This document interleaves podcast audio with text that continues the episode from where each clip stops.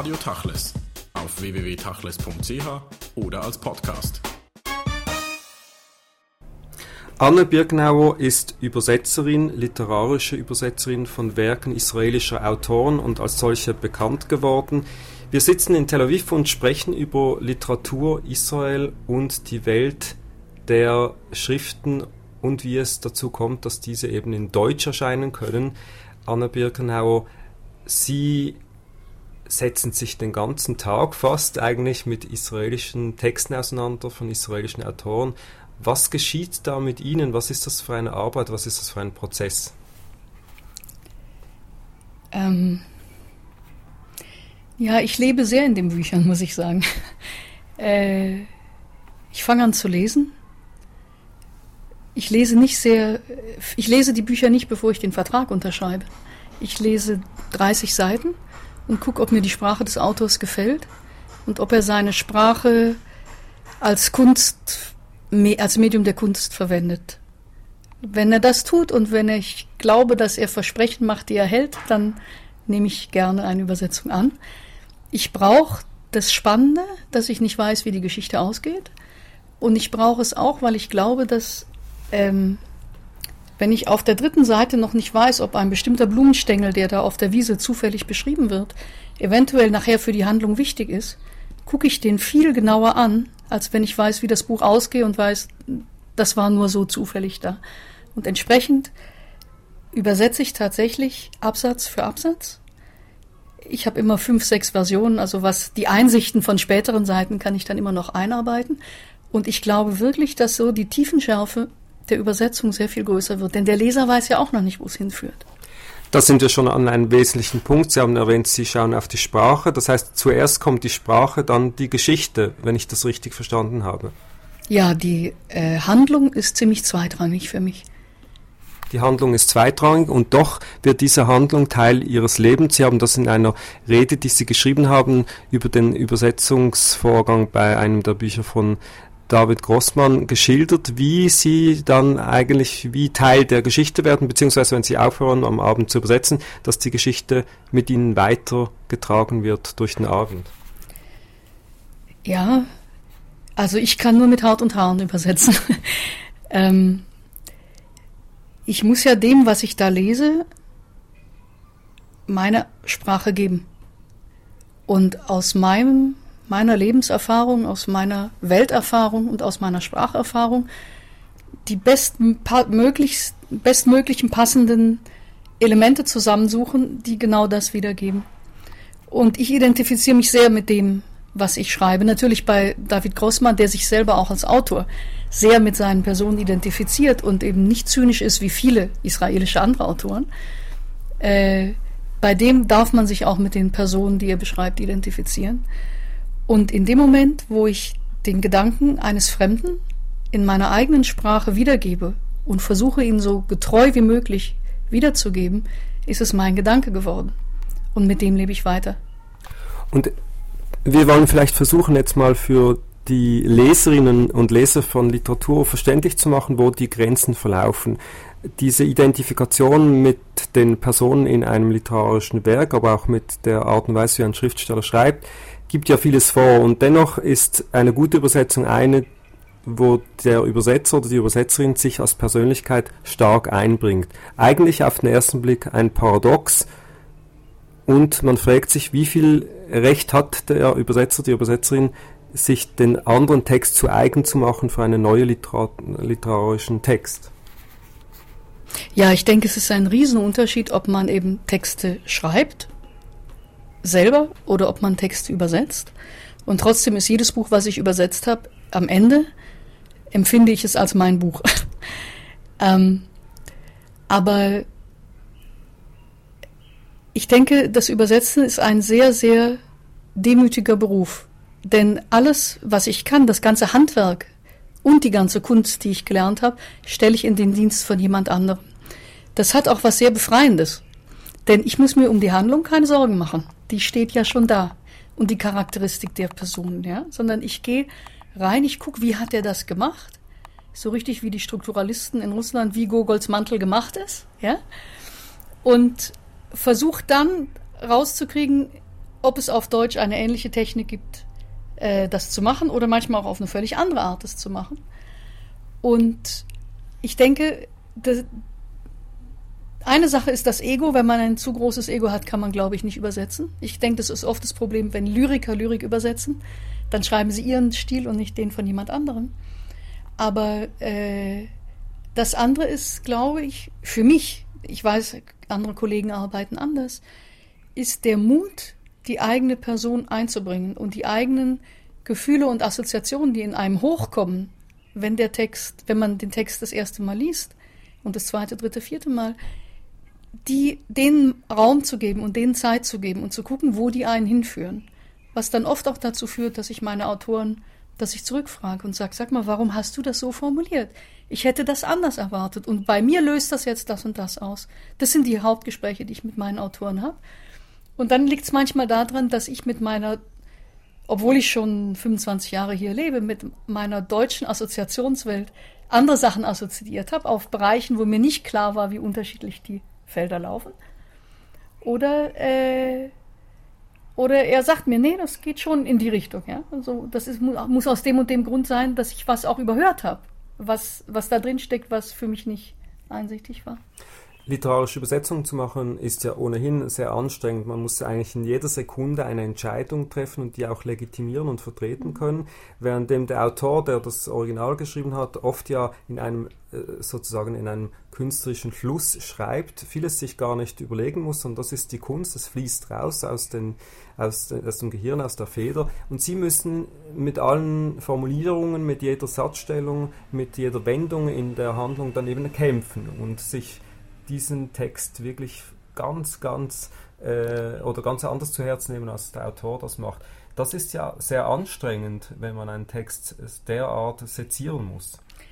Ähm, ja, und das Komische ist, dass ich, das ist sowas, das läuft in gewisser Weise unterbewusst. Das läuft beim Übersetzen. Ich kümmere mich offiziell, das, worüber ich nachdenke, ist wirklich die Sprache und wie ich das rüberbringen kann die ganzen Sachen, die unterirdisch ablaufen, merke ich erst nach 100, 150 Seiten, dass ich plötzlich merke, oh ja, das ist so eine, dass bestimmte Strukturen, die ein Autor verwendet, mir plötzlich schon aus der Hand gehen, weil ich schon weiß, wie ich sie lösen soll. Aber es gibt, wenn ich mit den meisten Autoren nutze ich die Chance, in Kontakt zu sein, äh, dann auch viele Sachen, die ich den Autoren sag. Hör mal, du machst doch hier eigentlich das und das. Und die sagen, das habe ich mir noch nie überlegt. Ich glaube, du hast recht. Und ähm, das ist jetzt immer die Frage mit der Kunst, man will sie ja nicht reduzieren auf irgendwelche Mechanismen und Formeln. Und dieses, also ich glaube, ich bin ein großer Analysierer der Werke, die ich übersetze. Aber es ist, es, es wird selten ausgesprochen. Es, es läuft etwas so unter im, im, im etwas dunkleren Teil des Bewusstseins und lenkt mich von daher. Ich kann dann so größere Sachen auch aussprechen, aber ich merke es, am meisten reflektiere ich über die eigenen Sachen im Grunde, wenn das Lektorat an meinem Text sitzt und mir bestimmte Änderungen reinmacht, weil es einfach geläufiger ist. Und das ist immer, ist immer, jetzt auch bei der letzten Übersetzung, ich habe gerade ein Buch von Eschkol Neveu fertig gemacht und lektoriert und ich habe der Lektorin geschrieben, ich möchte keine automatisierte Sprache. Sie als Lektorin haben die Aufgabe, die Sprache glatt, glatter zu machen. Aber diese Figur hat keine glatte Sprache.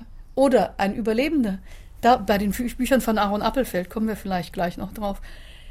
Der die hat, wenn man da einen gefälligen deutschen Wohnzimmerwortschatz von Gemütlichkeit reinbringt, und das sind winzige Worte, das sind winzige Verben, an die man gar nicht denkt, an die ich auch nicht gedacht habe, als ich das andere Verb gewählt habe.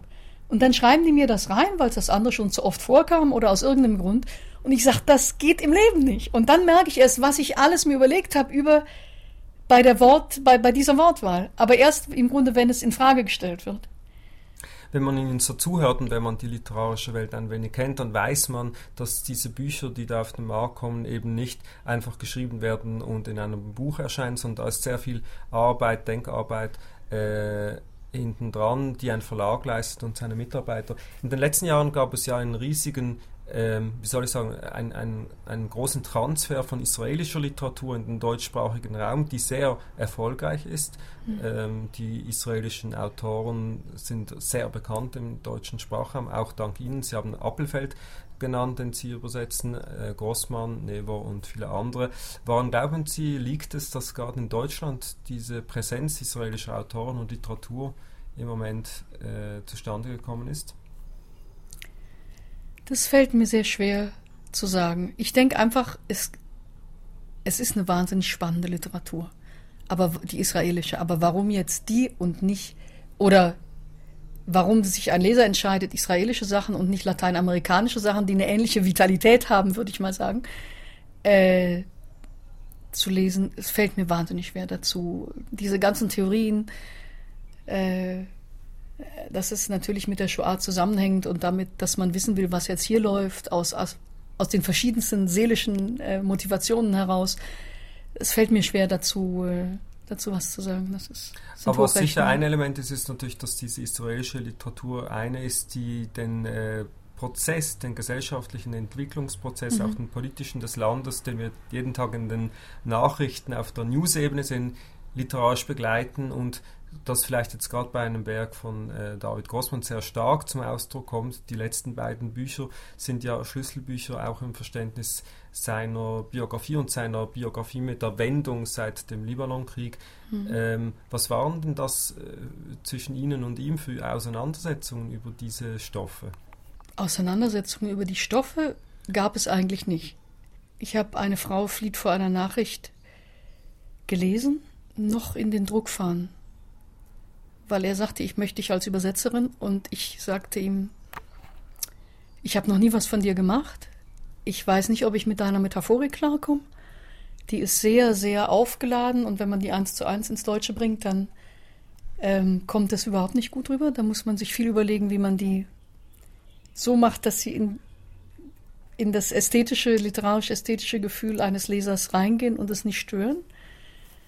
Und äh, wir haben dann, als ich das Buch übersetzt habe, das war ja noch sehr nah dran an der Zeit, wo Uri gefallen ist im Libanonkrieg. Da muss man vielleicht sagen, zum Hintergrund, sein Sohn ist als Soldat im Libanonkrieg wenige Tage nach einem Aufruf der drei bedeutendsten israelischen Autoren, Amos Oz, Alf Yeshua und David Grossmann, gefallen, als die drei an die Öffentlichkeit gelangt und gesagt hat, beendet diesen Krieg zwei, drei Tage später ist dann sein Sohn gefallen. Ja, und das war gleichzeitig ein paar Stunden vor Kriegsende.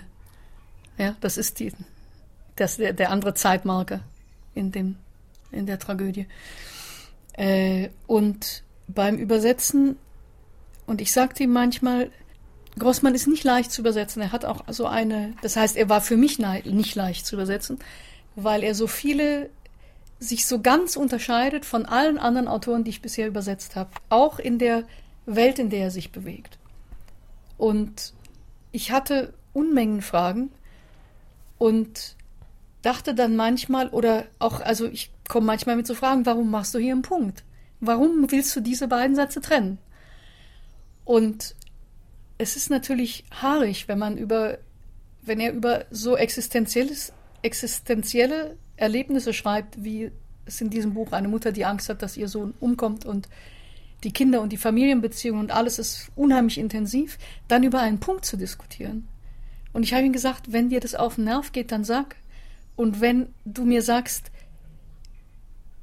Uri hat eben so geredet oder da gehört halt ein Punkt hin, verdammt nochmal, dann ist das für mich auch eine Antwort. Und ich, es war für uns unheimlich schwer, diesen, äh, diese Balance zwischen diesen riesigen Themen und der Korinthenkackerei eines Übersetzers, der ausgerechnet auf irgendein winziges Ding abfährt und jetzt das aber klar haben muss, um weitermachen zu können.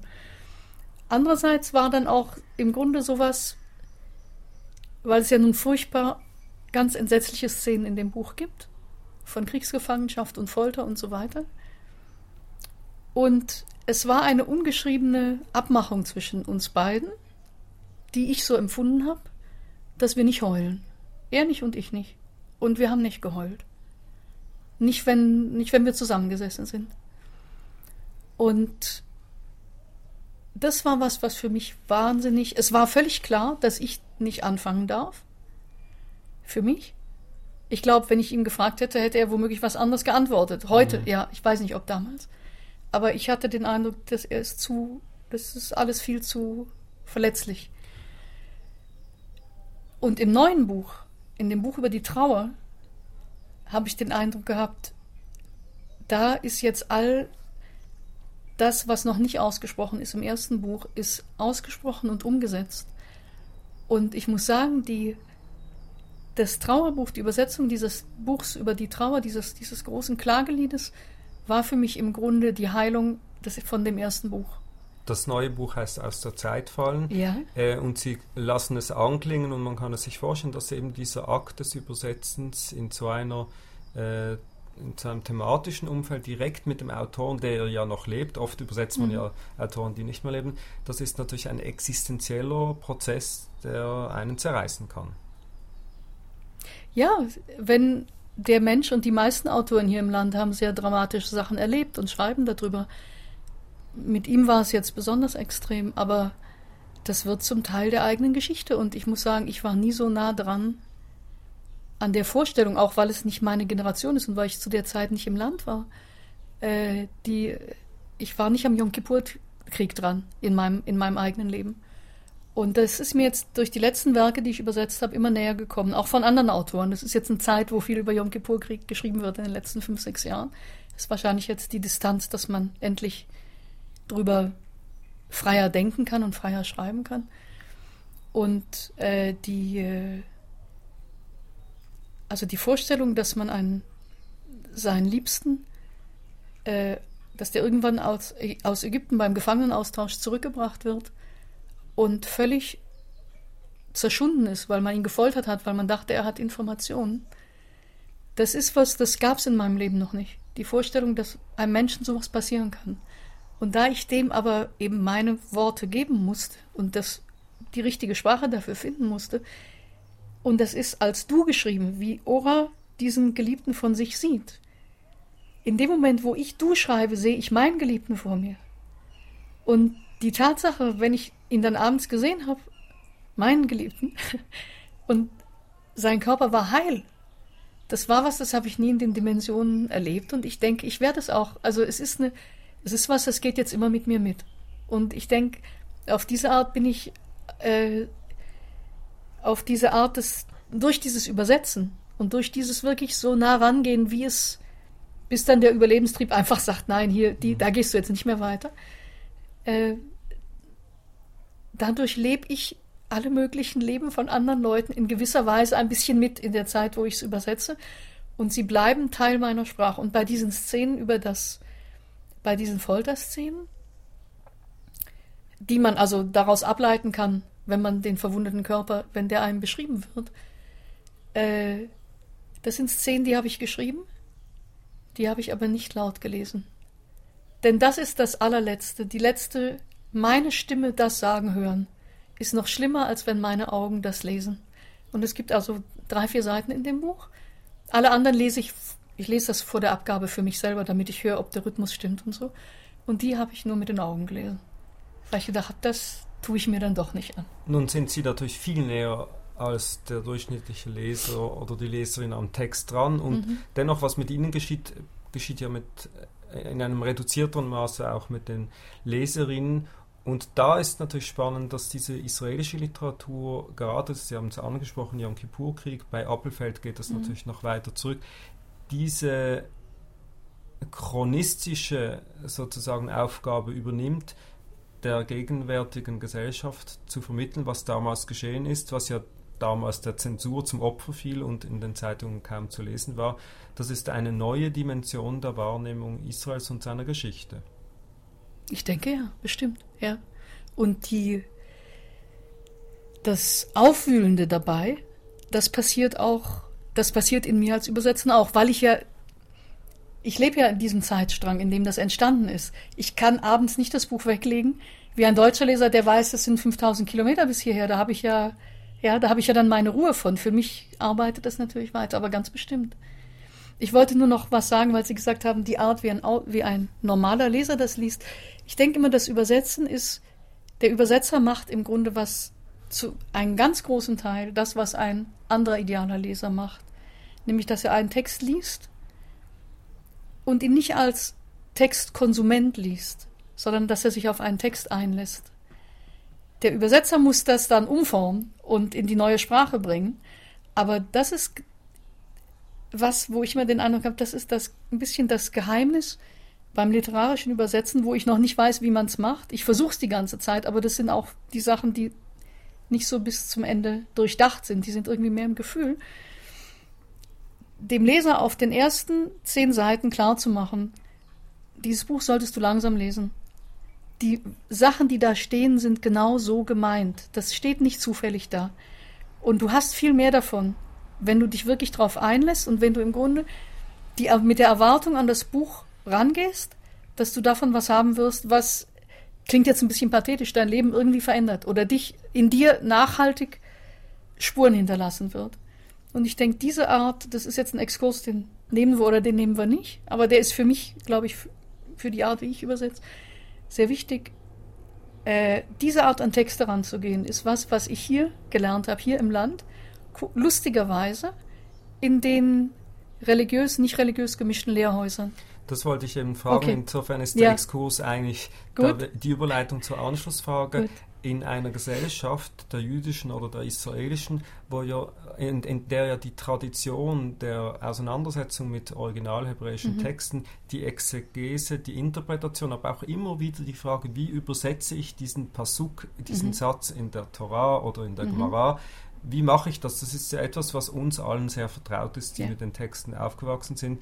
Und das ist das, was Sie mit literarischen Texten machen. Also es ist ja nicht das Übersetzen in mhm. eine andere Sprache, sondern den ganzen Kontext mit transferieren ähm, in, in diesen neuen Texten, in dieser neuen Sprache. Also etwas sehr Vertrautes hier. Äh, Sie haben die Lehrhäuser angesprochen, mhm. aber das ist natürlich eine Gesellschaft, wie sie sozialisiert wurde mit diesem Element des Umgangs mit Texten.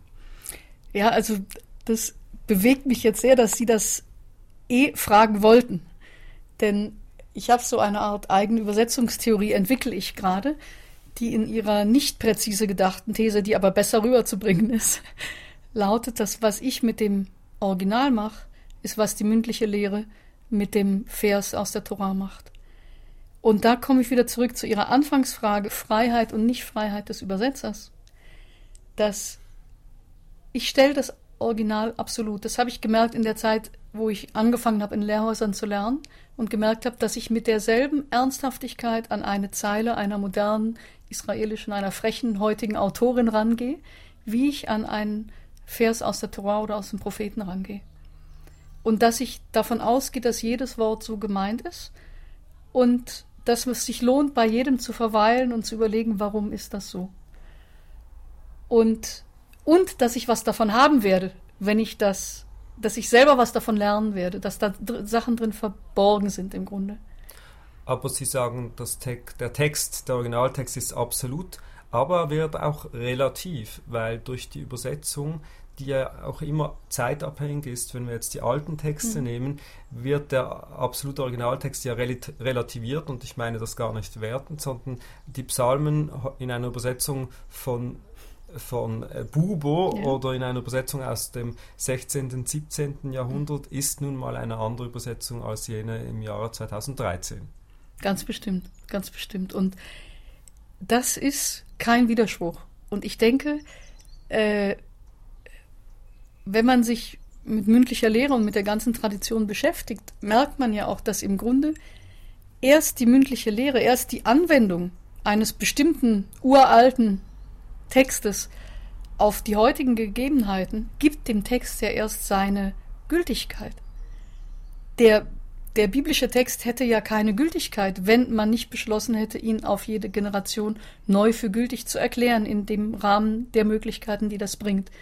Und insofern steht fast, manche aus von den äh, äh, Weisen sehen das auch tatsächlich so in der rabbinischen Zeit schon, die mündliche Lehre steht, ist die, die dem biblischen Text, Text erst seine Kraft gibt.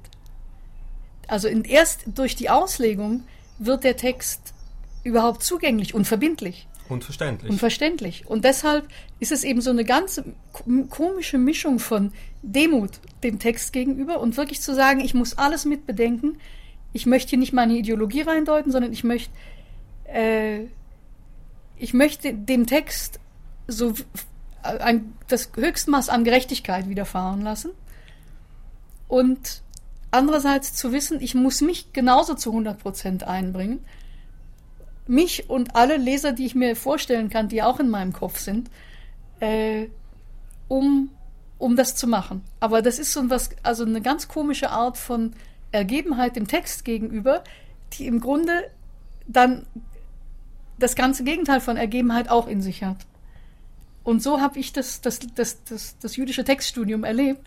Und ich habe gemerkt, dass ich diese Art von, von Ehrfurcht und, und Selbstbewusstsein, würde ich mal sagen, gegenüber dem Text, dass ich die von dort gelernt habe. Ich glaube, das ist der, der, die Wurzel zu dem Mut, den ich manchmal habe, ganz um ein bestimmtes poetisches Problem zu lösen, ganz weit wegzugehen und dann durch die Hintertür wieder ganz nah ranzukommen.